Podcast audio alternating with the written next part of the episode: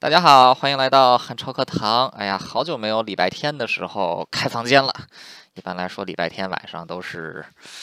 不知道做一些什么事情啊。但是看啊，就是丘吉尔上一期好像反响很不错啊，尤其是在 Podcast 上，这个流量很大，所以我就决定趁热打铁啊，接着咱们直接提前讲第二期，要手机掉了，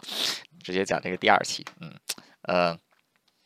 OK，那上一期我们讲到丘吉尔，他认为自己会死得早，然后他要从政，所以他就要立军功，啊，但是时不时不我待啊，就是这个好好几次上都都没怎么成功啊，就是即便是很英勇，但是都没拿到勋章，所以还好当时大英帝国很大啊，所以这个到处都有在打仗。那接着当时在 北非就爆发了战争，就是马赫迪起义。啊，马赫迪起义是来势凶猛，甚至击败了英国的正规军，还杀掉了英国的高级官员，所以帝国就对这个啊苏这个苏丹地区的起义采取全力镇压的模式。那当时丘吉尔的第四骠骑兵团本来应该是继续驻扎在印度，但是啊丘吉尔向自己的 骑兵团告假，然后前往这个以战地以随军记者的身份啊参与了英国对苏丹的远征军啊，然后希望能借此机会。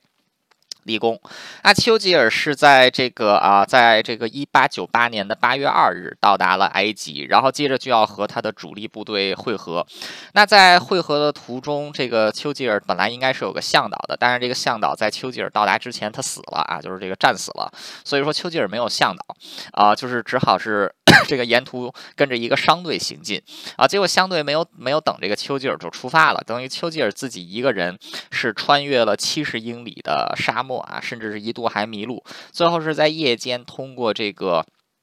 就是通过这个星星座啊，就是天上这个星座指引，他才找到了方向，花了两天的时间，终于追上了这支队伍啊。然后这个就他这个平时啊，就是原来有一个爱好，就是喜欢看星座啊。这这次终于是派上用场了，要不然可能就 死在这个沙漠里了。啊，到了八月二十八号的时候，也就是他从埃及出发的第二十六天之后，他终于追上了英军的主力部队。啊，主力部队是在这个 Kitchener 将军的带领之 带领之下啊，人数还是这个挺多的。然后就这个继续向前进。啊，丘吉尔作为一名骑兵军官和随军，虽然说他是这个随军记者的身份啊，但他同时也是一名优秀的骑兵军官啊，所以说就他就是这个被安插在了部队最前锋的任职，来这个。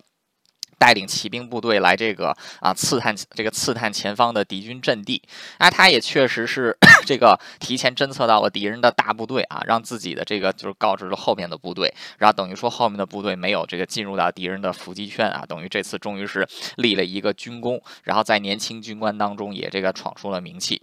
那这个丘吉尔在战场之上表现一直非常活跃啊，包括在他日后的生涯当中，他本人都是这个 被视为一个战争的狂热分子啊。一个个极端的战争爱好者啊！上一期咱们讲过，就丘吉尔六岁的时候在家玩的游戏，就指挥几千个小兵人打仗啊，就是这不是小孩的，这不是这个孩子该玩的游戏啊！就是说他这个对这个军事。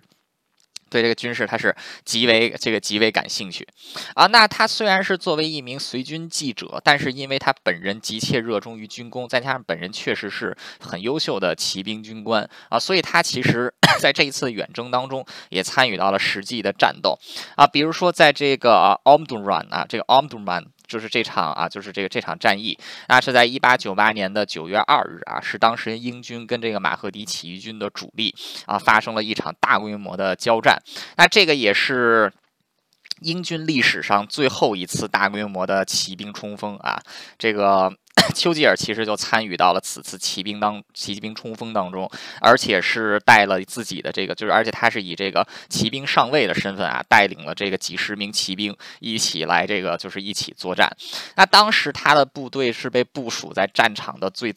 这个最右侧，然后他就带领着，他就跟随其余的这个骑兵队开始冲锋的时候，那这个冲到前面有一条这个很深的峡谷，然后他的骑兵队需要就是越过这条峡谷夹击峡谷当中的敌人，那丘吉尔就是带领着自己手下几十名骑兵跑在了战场最外围，然后就发现这个有大量的敌军是躲藏在峡谷的后方，那他是带领这几十名骑兵就直接。绕开了敌方的这个主力阵线，然后冲到了对方的后面，然后开始近距离的骑兵冲锋。那他是冲在第一个，然后这个冲到最前面的时候，到转角处发现，就是如果说这个时候骑兵他突然让全全队集体左转的话，然后就能完全就是。这个冲入到敌方的后，敌方的这个就是这个防御的死角啊，所以说就是他牺牲了自己骑兵的这个冲锋的动力啊，就是临时做了一个左转啊。这一次左转完全是出乎这个啊，就是起义军的预料，他直接是毫无防，他直接是在起义军毫无防备的情况下杀到了他们后面。然后丘吉尔因为自己骑术非常精湛，所以说他冲在了第一个啊，身后的骑兵跟跟他距离差不多，隔了得有一百多米。结果他一个人冲入敌阵之后，发现自己。被包围了。周边有几十个人围着他。那丘吉尔他很有特点啊，就是骑兵那个时候是既装备了这个 卡宾枪，又装备了马刀啊。一般来说，当时的骑兵都是以这个卡宾枪作战，只要到近距离的时候才会这个拔出马刀来 这个砍杀。那丘吉尔当时就命令自己前排的骑兵跟自己一样手持卡宾枪，后方的骑兵才手持手枪，还有这个长刀啊，就是要先近距离输出火力啊。结果丘吉尔自己一个人发现自己身这个。身陷重围之后啊。丝毫没有惊慌，这个立刻拔枪就这个拔枪就打，然后这个打完了卡宾枪里的子弹之后，抽出这个马刀就开始一阵砍，然后这个后面的骑兵 也都跟了上来，啊，那这一战这个丘吉尔他打出去十发子弹，被他直接击毙的这个敌人有四个，然后他挥动马刀又砍死了几个敌人啊，然后他是成功撕开了对方防御的一个缺口啊，算是终于是立下了军功啊，但是也正像丘吉尔在大概十年前曾经。在哈罗公学里写的文章时说的那样，就是骑兵的时代真的已经过去了啊！即便是这么一次非常优秀的。这个骑兵的冲锋，那其实伤亡也是很非常大的。光丘吉尔本身的这支 五十人的骑兵分队，那这个受伤加上阵亡的人数就超过了二十人啊！就即便是在规避了对方这个直接火力的情况之下，都付出了这么大的伤亡。当然了，他们杀掉的敌人更是这个啊，是多出好几倍啊！所以这个就说明骑兵的时代真的已经过去了。在这次战役之后，英国就再也没有利用骑兵进行过什么大规模的冲锋了啊！但是丘吉尔很荣幸啊，参与了这个最后一次的。骑兵冲锋，阿，丘吉尔在这场战役当中也表现出了他之以后就是一个非常重要的特质，就是在。面临这个极端危险的情况下，他却能保持冷静啊！就是他冲在第一个，发现自己被包围的时候，这个而是这个义义这个勇往直前的直接砍过去啊！然后这个不是一般人 不是一般人能做到的啊！要是我的话，我可能就尿裤子了啊！然后可能还拉一泡稀在马上啊，都是有可能的。呃啊，这一战其实啊，就是丘吉尔他因为他因为这一战，他也确实是获得了一枚这个英勇勋章啊，但是他。就是并没有成为这个所所谓的战争英雄啊，那这个接下来就是，尤其是在这场战役之后发生的一件事情，更是让丘吉尔对这个英国的陆军很失望啊，就是因为之前英国人在这个啊马赫迪。起义者手中吃过败仗啊，所以这一战之后，英军对投降的俘虏还有伤兵展开了血腥的大屠杀啊，有这个 几千人被这个啊英军给屠杀。那丘吉尔是完全没有这个参与，这个丘吉尔他本人完全没有参与其中，而且事后这件事情对他造成很大的困扰啊，就是他觉得战争应该，战争虽然说是一种伪蛮的行径，但是在战场结束，但是在战斗结束之后，应该回归人类文明的样子啊，但是他却没有看到。英国军队这就是就是啊，就是做出什么文明的事情啊，所以他对这个军陆军也是非常的失望啊。那这个在接接下来就是在九月五号，他又参与了另外一场 战役，然后接着他就是这个啊，接接着就是这个啊，就是这个就是 就是啊，就开始这个就是。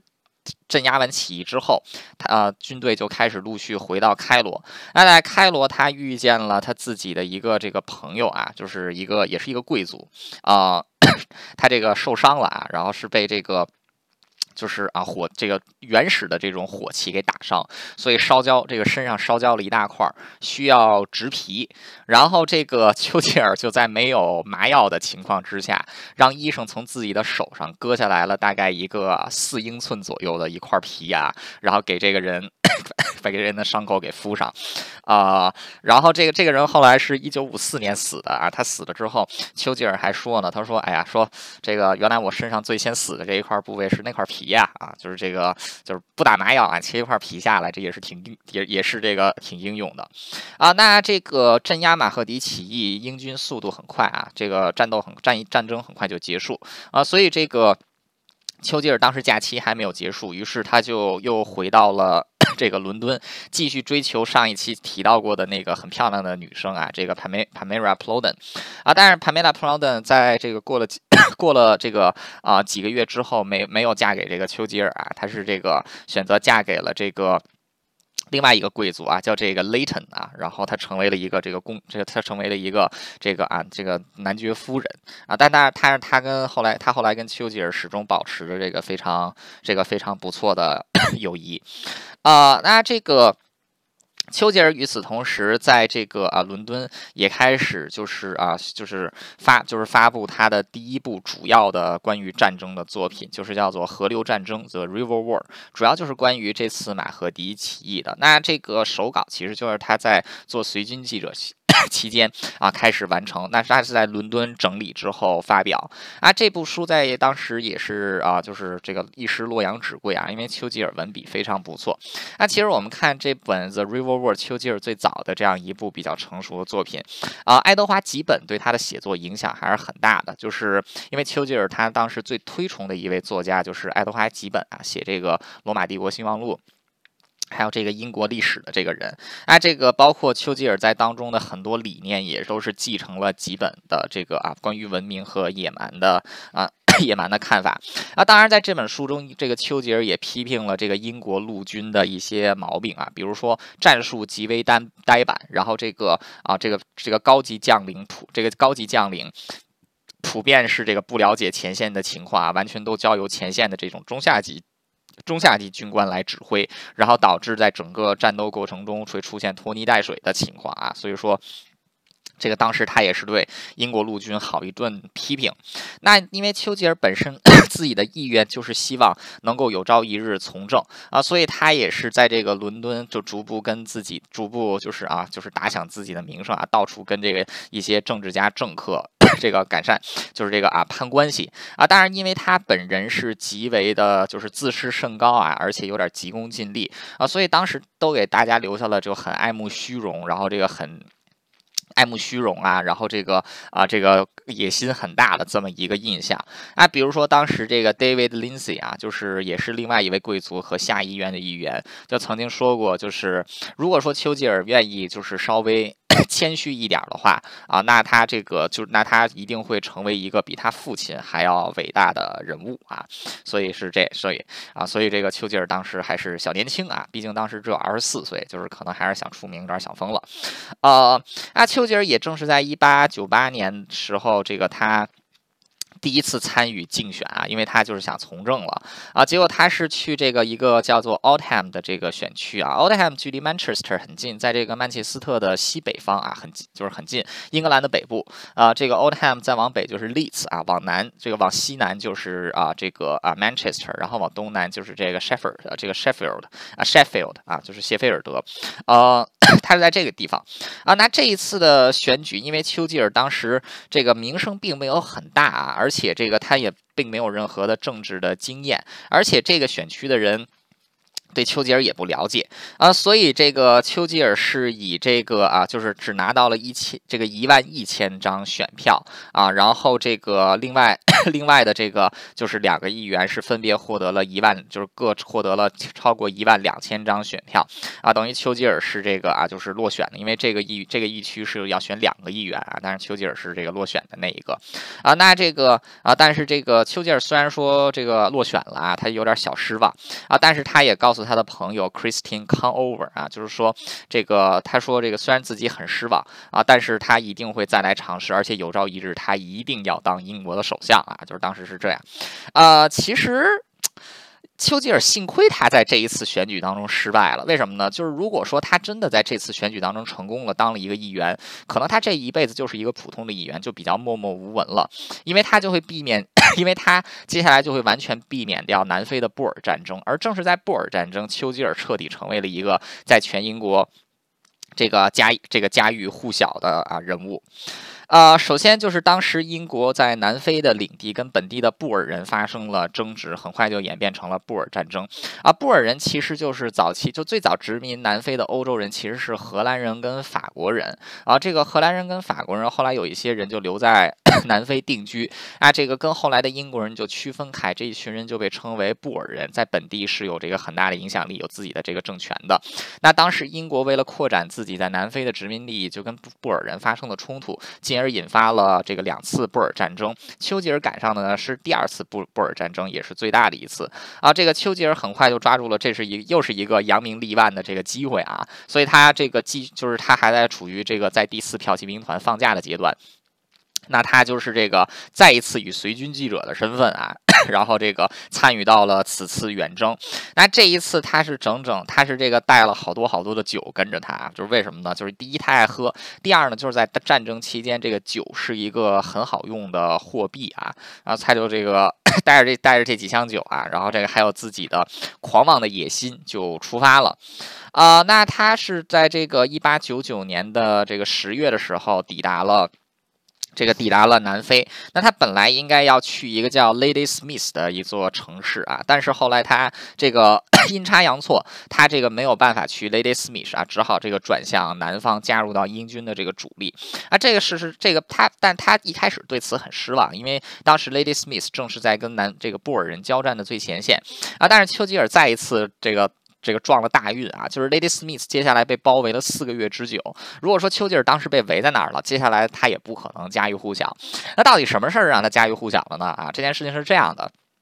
一八九九年的十一月十五号，这个 英军做了一个非常蠢的决定啊，就是布尔人他的正规军是没有办法跟这个英军抗争啊，所以布尔人起普遍都采用这个游击战的战术。那当时这个啊，就是英军不知道就下了一个，就不知道为什么啊出了一个特别蠢的命令，就派了一辆这个武装列车，在基本没有这个就是骑兵部队，还有这个 就是伞兵部队。啊，不是这个伞，不是这 parachutes 啊，是这个 Jaegers，就是这个啊，属于这种线这个线列之外的这种伞兵部队，在没有他们援护的情况下，单独出去巡逻，那这是一个绝佳的这个啊袭击目标。果然，就在这个一八九九年十一月十五号早上出发之后，到中午的时候，这辆列车就被这个布尔人用几十倍的兵力给包围，然后这个袭击。那丘吉尔就在这辆列车之上啊，而且在这个被袭击的时候，展现了极大的勇气，还有这个。这个这个这个领导力啊，他这个因为当时这个突这个突然袭击，这个士兵们乱作一团。丘吉尔虽然是随军记者，但毕竟还是个军，毕竟是个军官啊，所以立刻这个 组织这个组织反击啊，然后带人抵抗。那最后在布尔人的重重包围之下，这辆列车上居然还能有一半的人冲出包围圈，然后丘吉尔带着几个人就殿后啊。结果这个逃出去的人都得感谢丘吉尔，但是丘吉尔很惨，被抓住了啊，就是这个被被被被被这个啊抓住了，因为他殿后嘛。啊。啊，那这个列车一共派出去了一百二十个人啊，就是有六个人战死，然后三十五个人受伤，然后这个 三十五个受伤的人基本上全都被俘了，唯一一个没有被没有没有受伤还被俘的就是丘吉尔本人啊，因为他留下来殿后了，然后剩下的八十个人全都逃回去了啊，这逃回去之后，大家就说这丘吉尔太英勇了，要没有他，我们就都这个都回不来了，然后结果就说那丘吉尔呢，说这个没回来啊，说不知道怎么样了啊，结果后来一打听，嗯，被抓住了。好，丘吉尔就被布尔人抓住了，带到了战俘营里边，就开始审问他。呃，丘吉尔坚称自己是一个随军记者，所以你们不能抓我啊，因为这记者不是作战人员。啊，审问 丘吉尔的这个人呢，叫这个 Ian Christine Smuts 啊，史莫兹，后未来的南非未来的南非最高行政长官啊，当时是个他是个律师，英国教育出来的。呃，史穆兹就是审问丘吉尔的这个审讯官。最后这个决定啊，还是把丘吉尔像战俘一样给抓起来了。为什么呢？因为丘吉尔在那辆火车上的表现，他妈的根本就不是一随机记者啊，简直就是一战神啊！你说你是随机记者啊，你这，你你这打把我们打这个，就我们几十，我们这个十十倍于你的兵力啊，然后这个被你被还让你逃走三分之二啊！你说这这这怎么行啊？这丢人啊！不行，抓下来了啊，就把丘吉尔给这个关到战俘营里了。呃，前面说了，丘吉尔他爸爸四十五岁就死了，所以丘吉尔一直认为自己会很早死。啊，丘吉尔在监狱里度过了自己的这个二十五岁生日。然后这个啊，就是在十一月三十号这一这个十一月三十号这一天啊，就是他这个啊度过二十五。二十五岁生日。啊，然后他当时就就觉得啊，这个自己反正要早死啊，不可能在这个监狱浪费时间啊，然后所以他就决定越狱啊。啊！就在他被抓了不到一个月之后啊，在这个一八九九年的十二月十二号，一个星期二，在一个月黑风高的夜晚，丘吉尔要去上厕所，去上厕所的时候，就在这个从这个厕所的小窗子，然后这个啊翻墙逃出去了。啊，就是越狱就是这么简单。然后后来搜查。丘吉尔牢房的时候，把这个布尔人的鼻子都给气歪了，因为丘吉尔给他们留了一张纸条啊，这张纸条上写着：“我是一个随军记者，所以你们没有理由来来扣留我，因此我决定越狱啊。”然后还签了自己的名字，这个丢人丢的太大了啊！这个。你这越狱还留上一张纸条，纸条跟人说啊，你因为我觉得你们对我不公平，所以我决定越狱啊。这个就好，这个这个这个这这个这个就我我也不知道应该找什么东西来类比啊，就好比是这个我我这个饿着肚子啊，回到家我买了一盒炸鸡，然后放在自己的桌上，我说不行，身上太脏了，我先去洗个澡。结果我洗完一个澡出来，发现我这个炸鸡全都被我的室友吃光了。然后这个我的室友还给我留下一张纸纸条，上面写着这个。这个这上面才写着这个什么啊？我怕这炸鸡凉了，所以我已经帮你给吃了。然后室友接着出去又吃晚饭去了啊，就是这给人这么一种感觉。所以布尔人很生气，就开始这个四处 这个追这个追捕丘吉尔。啊，丘吉尔他是在这个啊，就是在这个 南非啊。他是啊，就是穿过了三百英里的敌人巡逻的地带，手上没有任何的地图，没有任何的指南针，也没有任何的钱啊，也没有食物啊，水还是有的，也没有这个任何的武器啊，就居然被他神奇的穿越了三百英里的这个无人地带，那最后他是成功的。这个，那最后他是成功逃入了附近的一个 这个定居这个聚集区，那是找到了一个这个意外找到了一个英国侨民啊，这个英国侨民叫 John Howard，然后在这个 John Howard 的保护之下，就是这个因为当时已经接近葡萄牙人在这个 就是葡萄牙人在这个南非的一块一块领地啊，所以说他是成功进入了葡萄牙人的这个啊就是殖民地，然后找到了英国的领事馆，然后在领事馆里受得这个获得了庇护。那丘吉尔这个这个长达那个丘吉尔这个就是长达十天啊，十天穿越三百英里的这个逃亡旅程终于圆满结束啊，把布尔人的鼻子都给气歪了。那这件事情很快就是被这个就是被这个领事馆的人报告回了英国本部啊，一时之间这个。丘吉尔的这个逃亡历程，在这个英国的大街小巷、各个报纸全都铺天盖地了。呃，这个一瞬间，丘吉尔就从一个这个还算默默无闻的随军记者，变成了一个世人皆知的战争英雄。而且，丘吉尔不知道的是什么呢？就是当时英军在全线战场上都是处于被这个布尔人打的有点焦头烂额的地步啊。丘吉尔是这个英国唯一一个值得。值得这个啊，就值得欢欣鼓舞的消息啊，所以在这个就是，所以说就在这个就是这个其他地方，就是其他的队友都是猪的情况下，自己稍微聪明那么一点就会凸显你这个人特别有价值。啊，丘吉尔可以说是完全在阴差阳错之下，因为之前这个如果说他之前要选上议员了，他都不可能到南非；如果之前他是成功进入了 Lady Smith，他也不可能被抓进监狱里；如果他没有被抓进监狱里，他也不可能这个。他也不可能再有越狱这件事啊。然后这个，如果说 就是如果说这个啊，就是他这个越狱要是失败了啊，就是如果那三百英里就是被抓着了啊，就是他也不会成为这个英雄啊。所以真的就是阴差阳错、机缘巧合之下啊，丘吉尔成功的逃出来了，然后成了这个。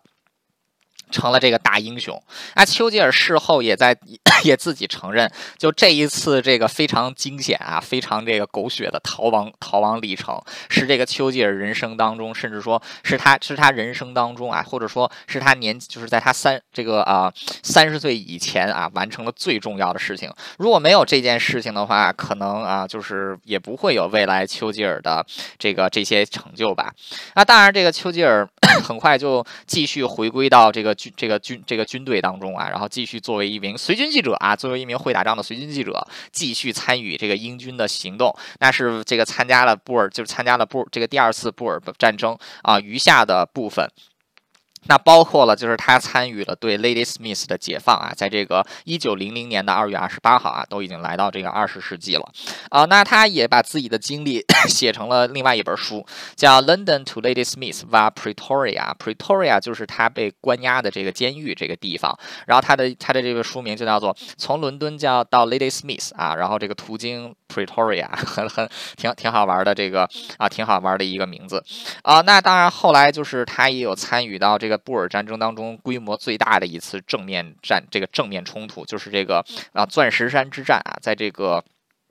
在这个一九零零年的六月十一日啊，这个钻石山之战，那当时他的这个 就是这场战指挥官就是丘吉尔的好朋友这个 Ian Smith，然后啊不是 Ian Hamilton，然后另外参战的一个重要将领就是丘吉尔的这个啊堂兄，就是第九这个就是啊未这个未来的啊就是马尔博罗公爵啊，那他们两个人也是在同一个啊就是同一个单位作战，而且这个当时有一发炮弹正好在他们两个之间爆炸啊，留下了一个巨。大的弹片，丘吉尔还贴心的把这个弹片给这个带了带回了英国啊，然后这个整整有三十磅。那后来是这个，甚至是这个。在这个弹片上写下了一段铭文，作为这个生日礼物啊，后来送给了马尔波罗公爵啊。这件事情也是也是这个 挺挺好，挺好，挺挺挺挺有意思的啊。那这个布尔布尔第二次布尔战争最终是以英国的胜利和这个布尔人签署停战协议告终。那英国也终于是确立了自己在南非的殖民领地。那丘吉尔其实是这场战争最大的受益者。首先，他获得了极大的声名啊。这个第二一点就是他因为他的声。声明，他写的这部这个《London to Lady Smith 嘛 Pretoria》这本书啊，也是为他带来了可观的收入啊。除此之外，在南非和北在南非和北非两个战场的经历，也让他认识了非常多的朋友啊。所以他是 成功积累到了这个啊，就是。真正进入政界的资本，啊，他这个在这场就是在布尔战争之后，布尔战争就是进行途中，丘吉尔又忙里偷闲写了人生当中的唯一一本小说啊。丘吉尔一辈子写了三十七本书，但是小说只有一本，就是一九零零年的二月的时候，这个。发表的叫这个 Savola 啊，就是一部七千七万字的一个呃中篇小说。那这个故事是发生在巴尔干半岛啊，是一部挺不错的书，我读过啊，就是写的也挺不错的。剧剧情剧情很狗血啊，但是很英雄主义，呃，而且这个当时在英国卖的也很好，这个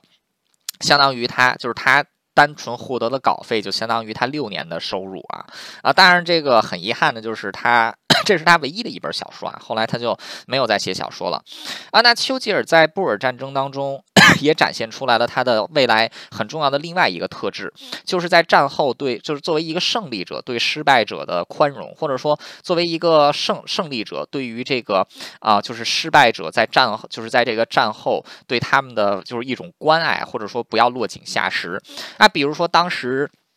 这个丘吉尔就是这个为了这个不想再让这个北非那个屠杀战俘的事情发生啊，所以说他这个在参与到了这个解，就是他参与到了这个重新解放关押自己那个监狱的那次军事行动，而且事后他是以这个军官的身份啊，保把这个所有的狱卒还有这个布尔人的这些军官啊，全部保护起来啊，就是不让他们受到任何的伤害。那除此之外，他还曾经写信给当时的这个 英军的高层，就是说要对这个布尔人宽宏大量啊。因为毕竟这个布就是我们还是要依靠布尔人在南非啊，然后就是就是这个讲讲这一些话啊，所以而且这个事后他跟当年审问他把他扔到监狱里的那个斯这个史穆兹两个人日后都两个人还是成为了非常好的朋友啊，两个人在二战当中也是这个有非常这个非常不错的合作啊，其实可以看得出来丘吉尔也是一个就是他是一个很有胸怀的人啊，从他对这个失败者的就是这种宽宏大量这一点就可以看得出来啊。那他是终于是回到了英国。那他此时再回到英国，他已经是一个家喻户晓的战争英雄。那这次他又再一次的挑战，就是一年前自己失败的这个 Oldham 这个选区啊。那这个这一次他是成功的，作为一名啊下议院议员进入了国会啊。这一年是一九。我记得是一九零零年啊，没记错的话，啊，这一九零零年在丘吉尔二十六岁的时候啊，终于是成功的通过民主选举的方式进入到了英国的下议院，呃，那丘吉尔在这个时候可以说已经是。就是成就颇丰了啊。首先，他是个战争英雄，在四场战争中，这个参与过十四场战争啊，这个已经出版了五本书，发表了数百篇报纸和杂志上的文章啊啊，更更这个，然后这个参与了英国历史上最后一次骑兵大规模的冲锋，也是这个十九世纪后半叶英国最伟大的一次骑兵冲锋啊。除此之外，他还成功完成了一次这个举世震惊的越狱啊。所以说，这个时候说他已经是这个二十六岁之前能得到的东西，丘吉尔基本上都已经这个 拿到手了啊。那当选了议员之后，丘吉尔彻底辞去了军职啊。日后，丘吉尔只有在一战的时候再次上过战场啊，其他时间他就是跟军事无缘了啊。因为他终于迈出了自己梦寐以求的那一步，就是进入政界啊。之前他从军就是为了日后能从政啊。丘吉尔是 继承他的父亲。作为一名托利党人，也就是保守党人，进入这个国会的啊，在一九一一年之前，国会还没有这个英国的下议院，就是还没有进行议员工资的改革啊，所以说这个当时的议员是 就是能从国会领到的津贴是比较少的，所以要通过各种方法赚钱。丘吉尔赚钱的方式呢，就是继续。写文章啊，继续这个就是发发发发文章给这个报纸写写写稿什么的，啊，在正式 这个啊进入议会之前，丘吉尔给自己放了个假。啊，他又去了一趟伦敦啊，然后他不是不是去了，他又去了一趟美国，这是他人生当中第二次去美国，而且这一次他作为一名英国的 政治人物，在美国也是受到了比较高规格的欢迎，而且他当时就是在十二月十这个十二月十日啊，第一九零零年的十二月十日到达伦。就到达这个啊，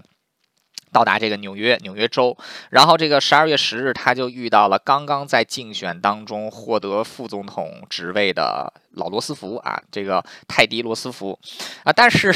这个他跟泰迪罗斯福两个人初次见面都没有给对方留下来这个特别好的 特别好的印象啊，比如说这个啊，这个罗斯福在自己的日记当中就写到说，哎，说这个温斯顿丘吉尔来了啊，然后他说这个。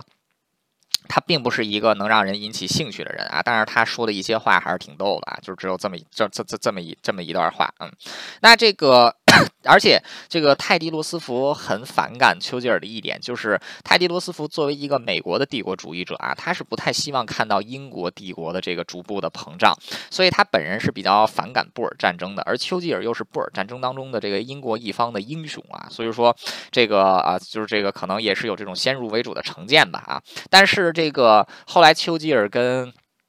这个就是。这个啊，这个老泰迪罗斯福的远房侄子啊，远房侄子叫这个小罗斯福啊，就是这个 FDR，两个人在二战当中保持了非常好的合作关系啊，甚至说现代美国跟英国的盟国这个关系，就是丘吉尔和这个小罗斯福当当时在二战的时候打下来的啊啊，就是在打打下来的这个基础，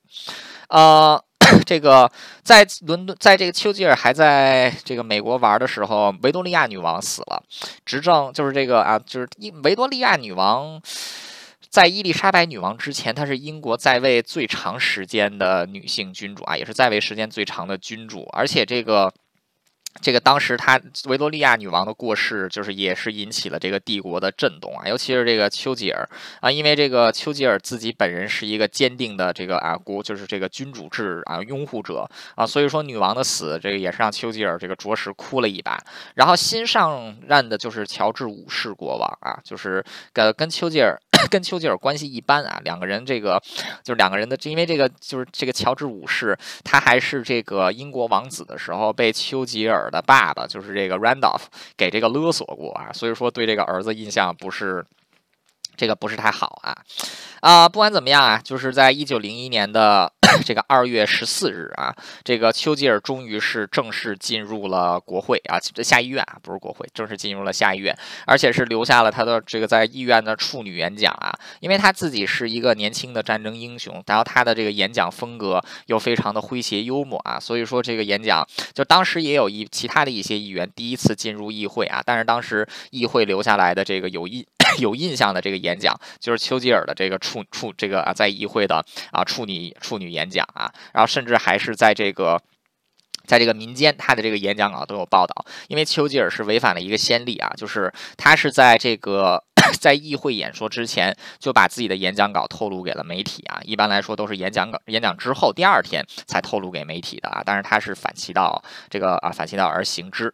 啊。那么他这个这个进入议会之后，迅速就找到了自己的一帮朋友啊，就是跟他都是跟他一样，就是出身贵族，但是呢，这个 这一群贵族却比较离经叛道啊。都是一群年轻人，就是希望能做出一些改变。那丘吉尔他是作为一个保守党议员进入到这个这个啊下议院啊，但是他的父亲当年作为保守党议员的时候，就经常干一件事情，叛党啊，就他他爸就喜欢叛党，经常跟这个 本党的这个意见不符啊。丘吉尔也是继承了他爸爸的衣钵啊，就是很快 就找到了跟本党这个就是跟本党对着干的机会啊。首先就是这个。当时的保守党是优先要发展英国的陆军啊，海军是排在第二位。但是丘吉尔却坚 坚信啊，陆军是这个大英那个海军才是大英帝国最倚仗的军事力量啊，陆军是比较一般的啊，因为这个帝国就是这个横跨地球二十四个时区，然后是被这个大洋所分割啊，即便是要陆军，也要依靠这个海军啊，所以说这个。丘吉尔是这个坚决反对本党优先发展陆军的政策啊，而且就是在这个时候，丘吉尔就已经这个一就已经是在这个一篇演讲当中提到啊，他就说这个。他就他就说，这个未来如果欧洲大陆爆发战争的话啊，那这个结束战争的唯一方式就是把这个敌方彻底打打垮，就是把这个整个国家都给打垮。然后，如果只是在战场之上还要寻求那种单纯将对方军队击败的方式，已经是这个已经是没有办法结束战争了，因为战争的。状况已经变了，之前是军队交战，但是现在已经变成了国与国之间的交战，是一种全面的战争啊！所以在一九零零年、一九零一年、一九六一年的时候，丘吉尔就已经提出了这样的看法啊。后来事实证明，在一战、二战当中，这个欧洲战场就像丘吉尔当年所预想的那样，确实是 不是军队之间的战争，而是国与国之间的这个国与国之间的这个战争。啊，那当然，这个丘吉尔他 虽然说此时已经进入了这个议会啊，但是他也非常清楚，如果自己真的日后想要当首相的话，就需要保持住自己现在的这个名声啊。所以在他在丘吉尔担任这个议员期间啊，他经常是在英国各地巡回演讲，跟这个 民众见面啊。他的这个演讲的。就是他出去跟民众见面演讲的这个次数啊，是一个一般议员的十几倍啊，就是这个每年这个能这个。单是做在这个英国境内这个旅行的这个里程数就能超过五千英里，每年能给几百场演讲啊，恨不得一天一个啊。所以说，就是他后来为什么丘吉尔能够就是有那么大的民意支持啊？就是这个大家都信任丘吉尔，就是因为大家都知道丘吉尔啊，就是这个可能在人生的某一个阶段啊，可能你要作为一一个英国人，你可能真的就听过他的演讲啊。所以说他是这个这么一个喜欢。当然，这也不得不承认啊，就是他当然有爱出风头的一面，但是也可以看得出来，就是他当时已经意识到，就是在一个民主政体里面，让这个人民知道你是一件多么重要的事情。呃，那这个当然了，丘吉尔作为一个保守党议员，但是他他在一些就前面也提到了，他就上一期啊，他在一些 这个理念方面其实是走在了这个保守党之前，他是非他在一些理念是比较这个就是 progressive 的，比较进步的，比如说在这个一九零一年的十二。二月，他就发表过一篇这个文章，叫这个，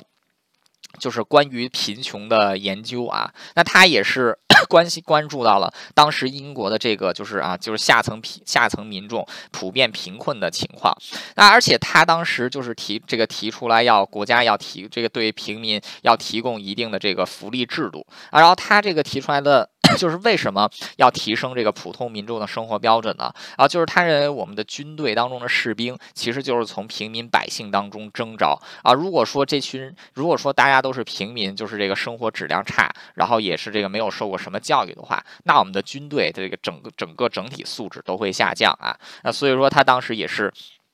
站在帝国主义的立场和军和军事主义的立场，也是给出了这个 这这个这种这种理由啊。那当然了，就是他的这些想法其实是跟这个就是保守党是有点背道而驰的啊。所以这个丘吉尔很快就获得了像他爸爸那样的啊叛党啊对本党不忠的这么一个这个啊这这这么这么一个这个名号啊。当然，这个丘吉尔本人他自己在这个议会的演讲也是非常成功啊，因为他每次。当要证明自己论点的时候，他并不是单纯的诉诸于雄雄辩啊，而是去这个寻找各种数据啊，然后这个。就是比如说找各种统计资料啊，找各种这个当事人的报告，然后再自己就先写出一篇小论文来啊，然后再把自己的小论文给背下来，然后再进行演讲啊。所以丘吉尔的这个一些 关于政策，还有关于这个时事的演讲啊，都是有大量的这个数字，然后有这个大量的类举啊。所以说他的这个演讲经常是这个具有极高的科学性。虽然说他本人没，虽然说丘吉尔本人并没有受过非常正，就是非常严苛的作为科学家式的培养。啊，但终其一生，丘吉尔对科学还有对数学都保持有极大的兴趣，而他本人是极为相信科学、相信 数字的，而且会将这一些运用到自己的这个啊，就是他的演讲还有他的这个政策制定当中。啊，那当然就是丘吉尔在这个时候其实也很理想化，就是他希望。最终能成成为一个，最终能组建一个中央政府，站在一个中央立线、中央中央路线，既不偏左又不偏右，真真正正的为国家国家做事啊，非常理想的一种想法啊，但是不太可能。为什么呢？就是在现实生活中，其实我们都已经看到了，就如果说你要在政治当中，如果非得站到中间一派，你并往往并不会获得同时获得左右派的支持，你往往会成为左派跟右派同时打击的对象。因为对于左派来说，你不是左派；对于右派来说，你不是右派啊，仅此而已啊。所以后来。丘吉尔到了这个啊，一九三零年代。也逐步放弃了这种中间这个成立中间政中间政党走中间路线的想法啊。那么也就是在一九零二年的时候，丘吉尔开始写关于他父亲啊这个兰道夫的这个 Randolph 的这个传记啊。这个丘吉这个丘吉尔他前面提到他的父亲终其一生都没有对丘吉尔做出这个肯定的评价，而丘吉尔又恰恰希望自己的父亲能肯定他，但是很可惜，他的爸爸在他十二十几岁的时候就死了。他爸爸死他爸爸死的时候只有。四十几岁，所以他爸爸是完全没有看到 丘吉尔日后的成就，而且这个他爸爸虽然说是自己把自己的政治生涯给搞垮的啊，但是对于丘吉尔来说，这个也跟当时的托利党。对于这个他对于他父亲的打压也有关系啊，所以丘吉尔的这部 作品，与其说是写自己的这个父亲，不如说是他对于这个老一派托利党人的攻击。那因为这部书虽然说这本书在当时的英国也卖得很好，但因也因此啊，他跟这个本党啊又这个挂上了叛党的名号啊，就是跟这个本党又有一点这个啊渐这个渐行渐远啊。那么在这个时候，丘吉尔已经是变成一个比较这个在政治方面是越越来越如鱼得水啊，就是因为他充分了解到了 该如何做作为一名政治家，规避开所有的风险。那比如说，当时有一个这个。记者啊，有一位记者就采访丘吉尔，就说：“这个丘吉尔啊，你这个啊，这个怎么样才能做？怎么样才是一个这个就是比较优秀的政治家呢？就是政治家要具备什么不可这个就是不可替代的天赋呢？”啊，丘吉尔咳嗽了一下，就说：“说这个政治家要具备的天赋就是 the the ability to foretell what is going to happen tomorrow, next week, next month, and next year, and To explain why didn't happen，什么意思呢？就是这个你要有一个能够预知明天、下周、下个月和明年会发生，而且为什么会发生什么事情。而到了明天、下周、下个月和明年的时候，你要能解释为什么那件事情没有发生。嗯，很黑色的一段啊，很黑色的一段，嗯。但是这个也看得出来啊，就是丘吉尔的这个幽默啊，还有他对这个政治的一些理解。就是政治有些时候，其实就是很多时候都是在搞这个话术啊，还有这个权这个权力的分配、利益的这个利利益的分配。啊，当然了，像这样的幽默，日后也成为了丘吉尔很重要的一个武器啊，就是他可以用 这种自嘲、用这种就是攻击的方式来这个转来这个转移对对方跟他的攻击，还有在辩论当中取得上风啊，这个往后。后在讲这个这一期就这一个系列的时候，会给大家不停的举举这个类类类似的例子，而即便是在即便是在这个第二次世界大战当中一个最危急的时刻啊，丘吉尔 还能有这个开玩笑的开玩笑的时候啊，经常会这个偶尔蹦出几个关于现在局势的一些很黑色的笑话啊，就非常冷啊。当然，这个这个其实也是丘吉尔一个特质啊，就是在什么时候都不会 都不会忘记自己的幽默感啊。前面我们简单提到过，丘吉尔有自己的小圈子，就是他在进入下议院之后，跟一群志同道合的年轻贵族组成了一个小圈子。啊，这个小圈子里人很多都是跟丘吉尔一起上过战场的，还有就是一些这个啊立场就是既不左右 既不左又不右的一些中间派人士啊。那当时这个。议会当中吵的最大的议题，就是保守党跟这个自由党之间吵的最大的议题，就是关于关税啊。丘吉尔本人是 坚定的自由贸易的信奉者，虽然说当当时这个保守党啊，他是这个主张增加关税，但是自由党是反对增加关税啊，所以丘吉尔在这种立场上，自然而然的就站在了这个啊，就是这个自由党这一边啊。所以在接下来的议会答辩论当中啊，丘吉尔是这个。完全跟自己的这个保守党分道 这个分道扬镳啊，甚至是在这个到了这个丘吉尔会加入到这个对保守党的攻击的这个行列当中啊，那这个。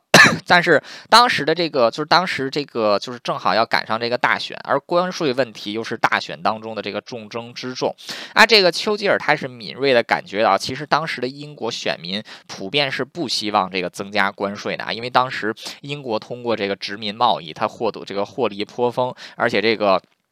当时的这个物价也控制的很不错。啊，这个增加关税，增加关税可能会增加这个国内的物价。啊，所以丘吉尔他本他这个非常敏锐的就意识到，下一次大选支持这个就是支持这个不加关税的自由党啊将会获得这个大胜。啊，所以说这个，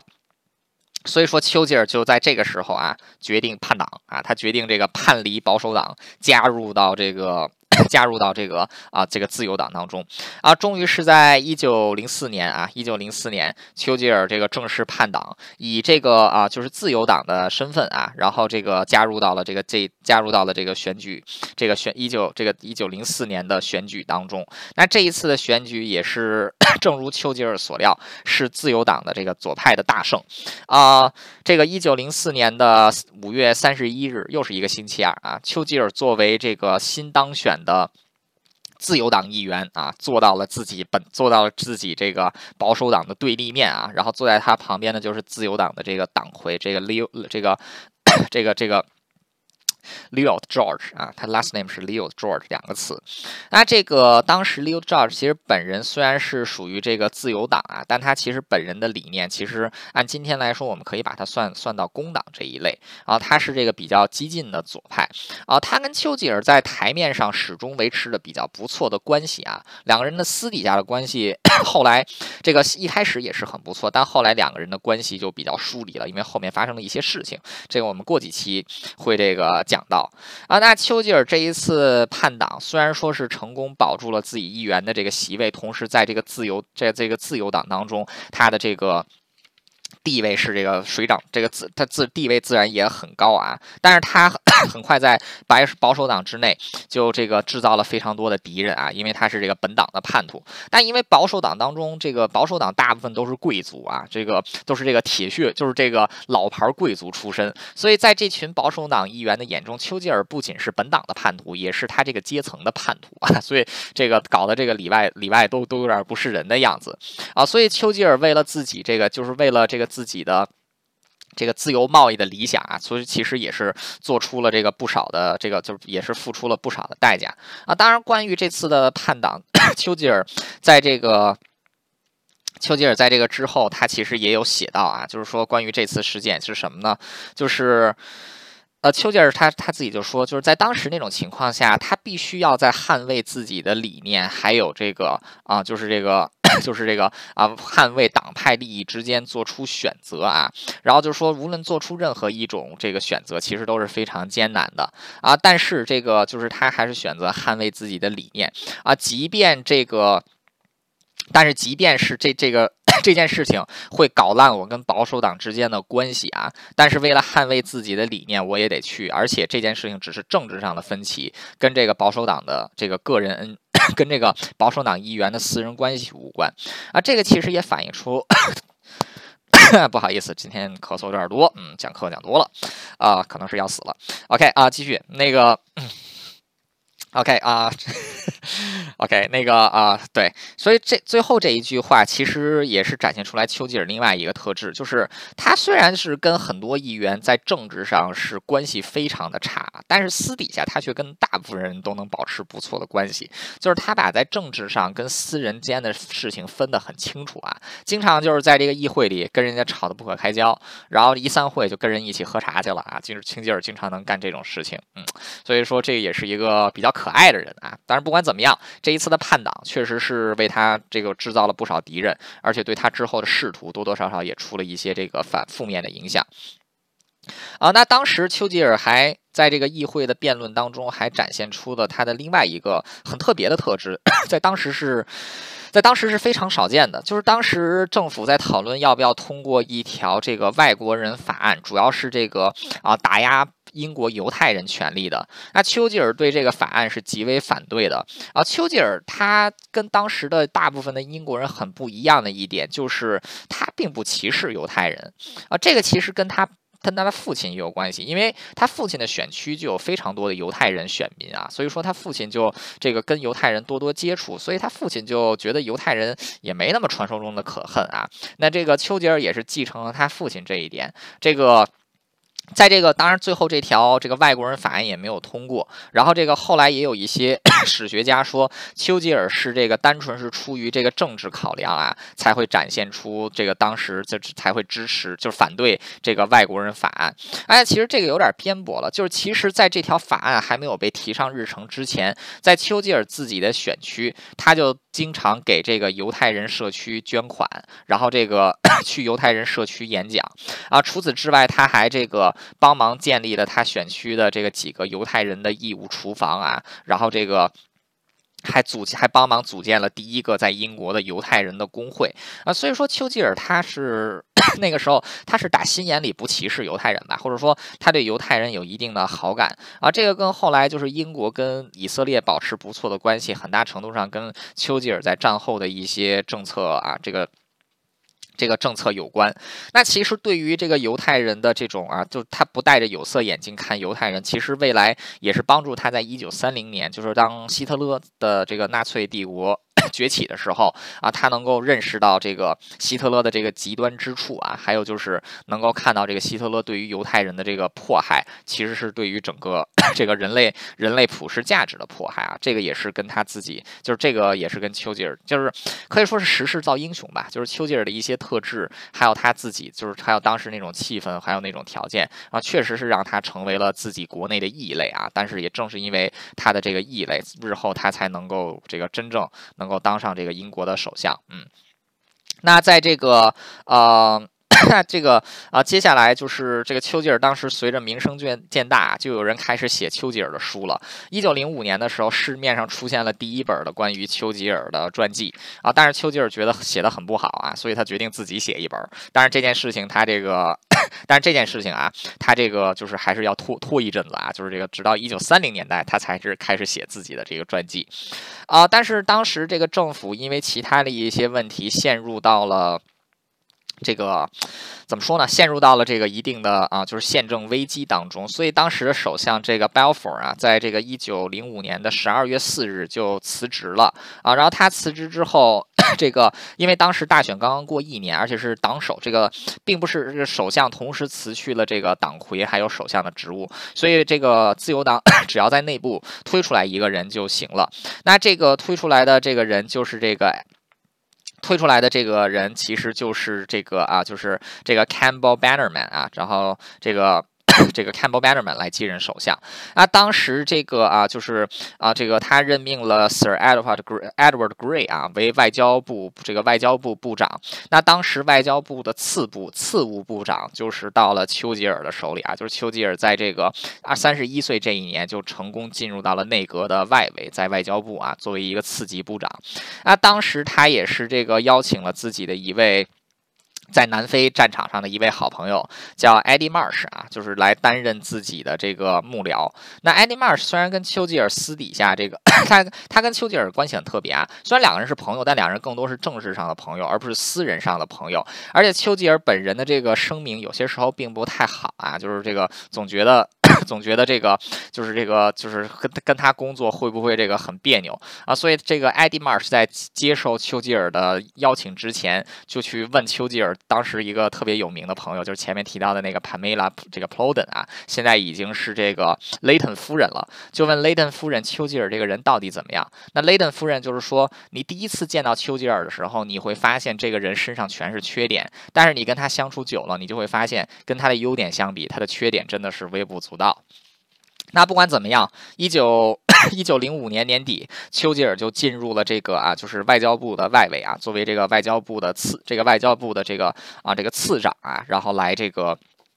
就是来来这个正式正式就又上升了一步啊，那也就是在一九零五年，他终于出版了自己父亲的传记啊。前文已经提到过了，就是这部传记又让他在保守党当中获得了非常多的这个敌人啊。那这个他在 这部书中啊，这个批评保守党的同时啊，他也是这个就是为自己的父亲证明啊。所以这部书并不是一部严格意义上的历史作品，更像是一部这个历史虚无主义作品啊，就是把他父亲的失败完全怪给了。当时的保守党，但是这个我们第一期讲过了，是他父亲自己作死，把自己给搞垮的，呃，但是这个。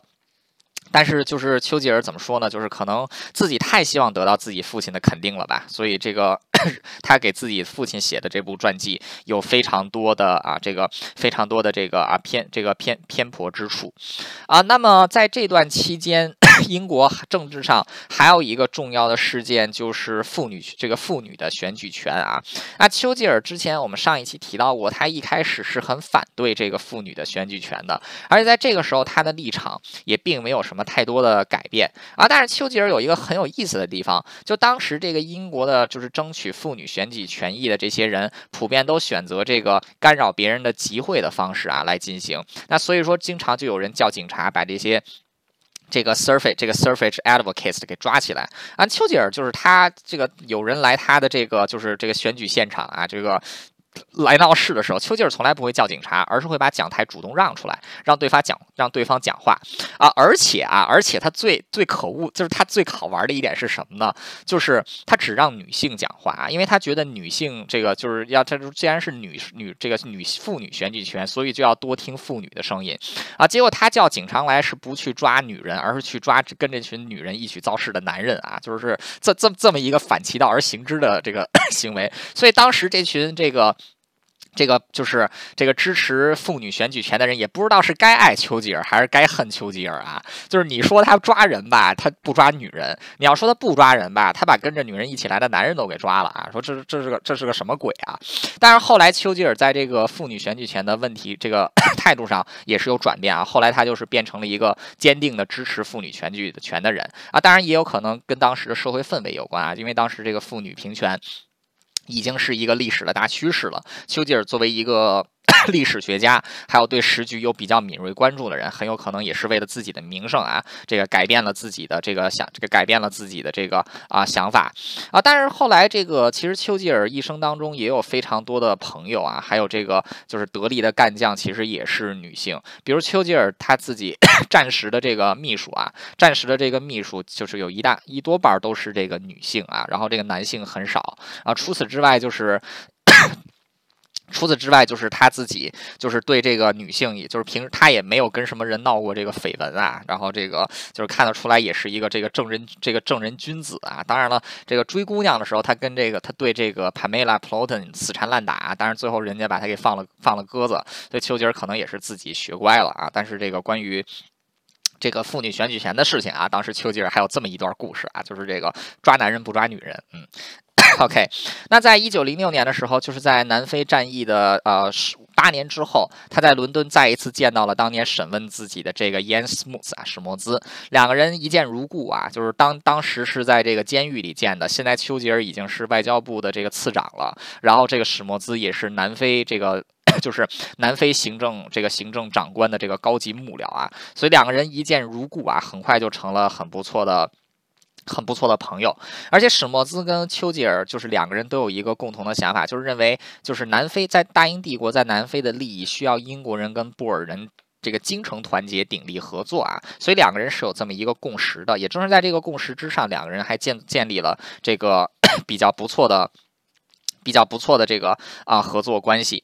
啊，那这个啊当然了，就是这个丘吉尔在这个他也同时在政治上也有一些比较敏锐的观察，就他意识到自己 自己的这个党内其实也有一些问题。啊，就是现在这个党内正分成两种不同的情况，就虽然都是自由党，但自由党当中有这个更左的，还有这种中间偏左的，那其实很快这个党派就会产生分裂，那这个。丘吉尔也是对此想要做出一些阴影啊，不过他当时那个想法还是很天真，就是希望能够这个走向中间路线啊，组织这个。组织这个啊中间政党，那因为他作为一个外交部的次长，所以说他能够参与到一些外事访问。那正是在的这个外交部供职期间，他在一九零六年和一九零九年两次见到当时的德国皇帝威廉二世。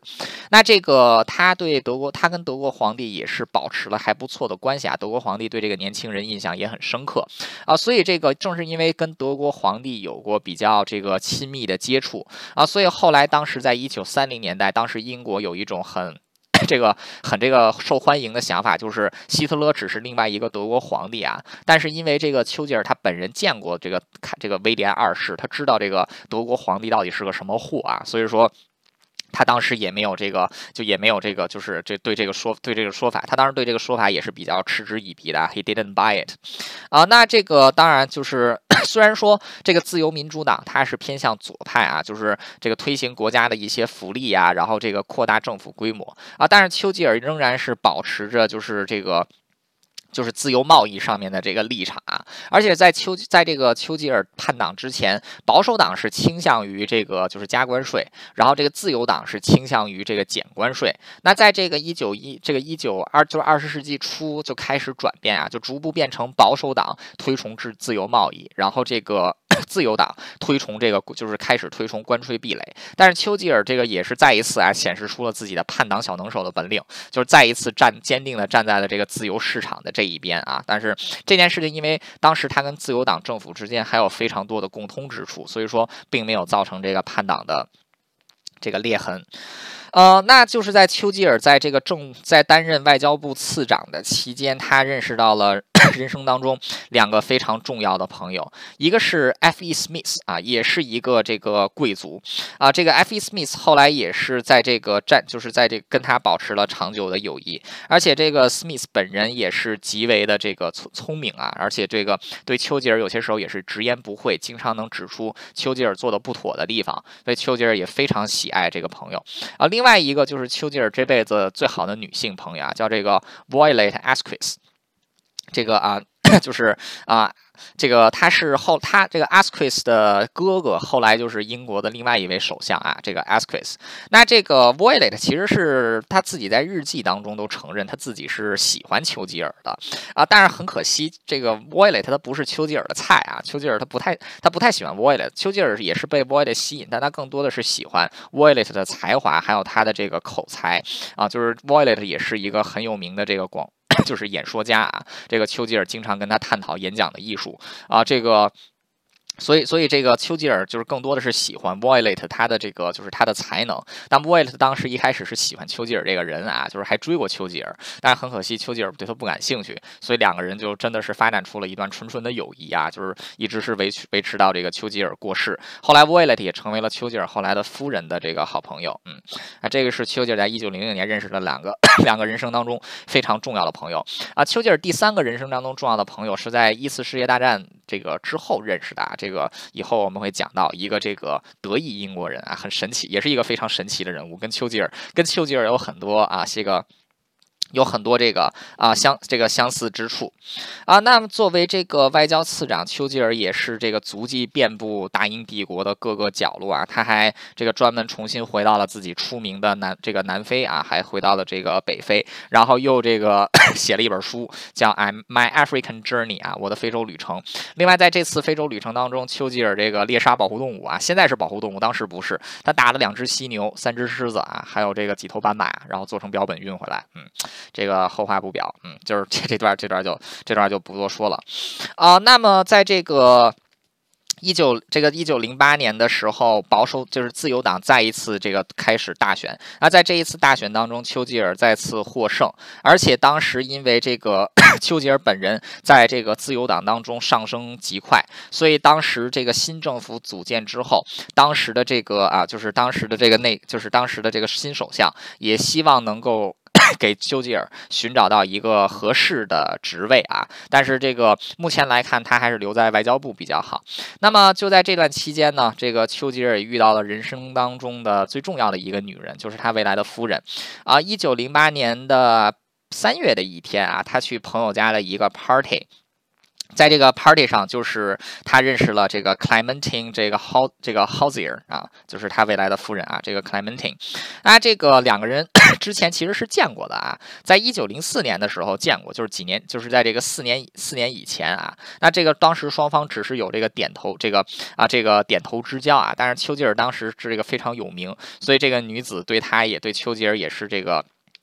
就是多多看了两眼，那这一次的这个聚会上，两个人是正式看上对上眼了。这个丘吉尔就 在这个姑娘旁边啊，就是坐这个坐了整整一个晚上，两个人就一直聊天。而且后来根据这个 Clemente 的这个就是这个回忆啊，就是丘吉尔跟他说的第一句话是什么呢？就是哎，你读过我的书没有啊？然后这个 Clemente 看了他一眼，就说哦，没读过。丘吉尔说，那你要有兴趣的话，待会儿去我家拿吧。然后这姑娘就跟丘吉尔聊了一会儿，然后就说我去你家拿书吧。啊，两个人晚上就。一起回家了啊！过了几这个过了几个星期之后，这个两个人就这个。就确立了正式的恋爱关系啊！丘吉尔甚至还这个带着他一起这个前往，就是一起前往，就是自己的母亲啊，Jenny，就是这个美，就是他的这个美国母亲，就是新买的一栋别墅啊，一起去这个度假。这个时候已经是到了一九零八年的四月十一日了。他这次度假打算要当这个一个月，然后再回到外交部啊，然后这个继续做自己的外交部次长。然而命运再一次这个砸了一颗巨大的蛋糕到丘吉尔头上，政府在组建。的时候发生了一些变动，出于变动，丘吉尔就不要再担任外交部次这个次长了，直接来担任商务部部长啊，直接由这个内阁次长变成正式的内阁部长，那就是丘吉尔将在三十五岁的这一年，成为英国过去一百四十年来最年轻的这个。内阁部长，那丘吉尔到底这个是这个这块蛋糕到底是怎么掉到丘吉尔头上的啊？就为什么不选别人，却选了丘吉尔来当这个啊内？这个这这个这个这个商务部的这个次长，商务部的这个部长，啊之后丘吉尔在内阁当中是这个一路啊步步高，这个真的是步步高升啊，就是这个一路从到这个内政部部长，后来到这个第一海军大臣啊，直到第一次世界大战啊，那也正是其实丘吉尔在之后参与到第二次世界大战，就在第二次世界大战刚爆发的时候，这个 在这个。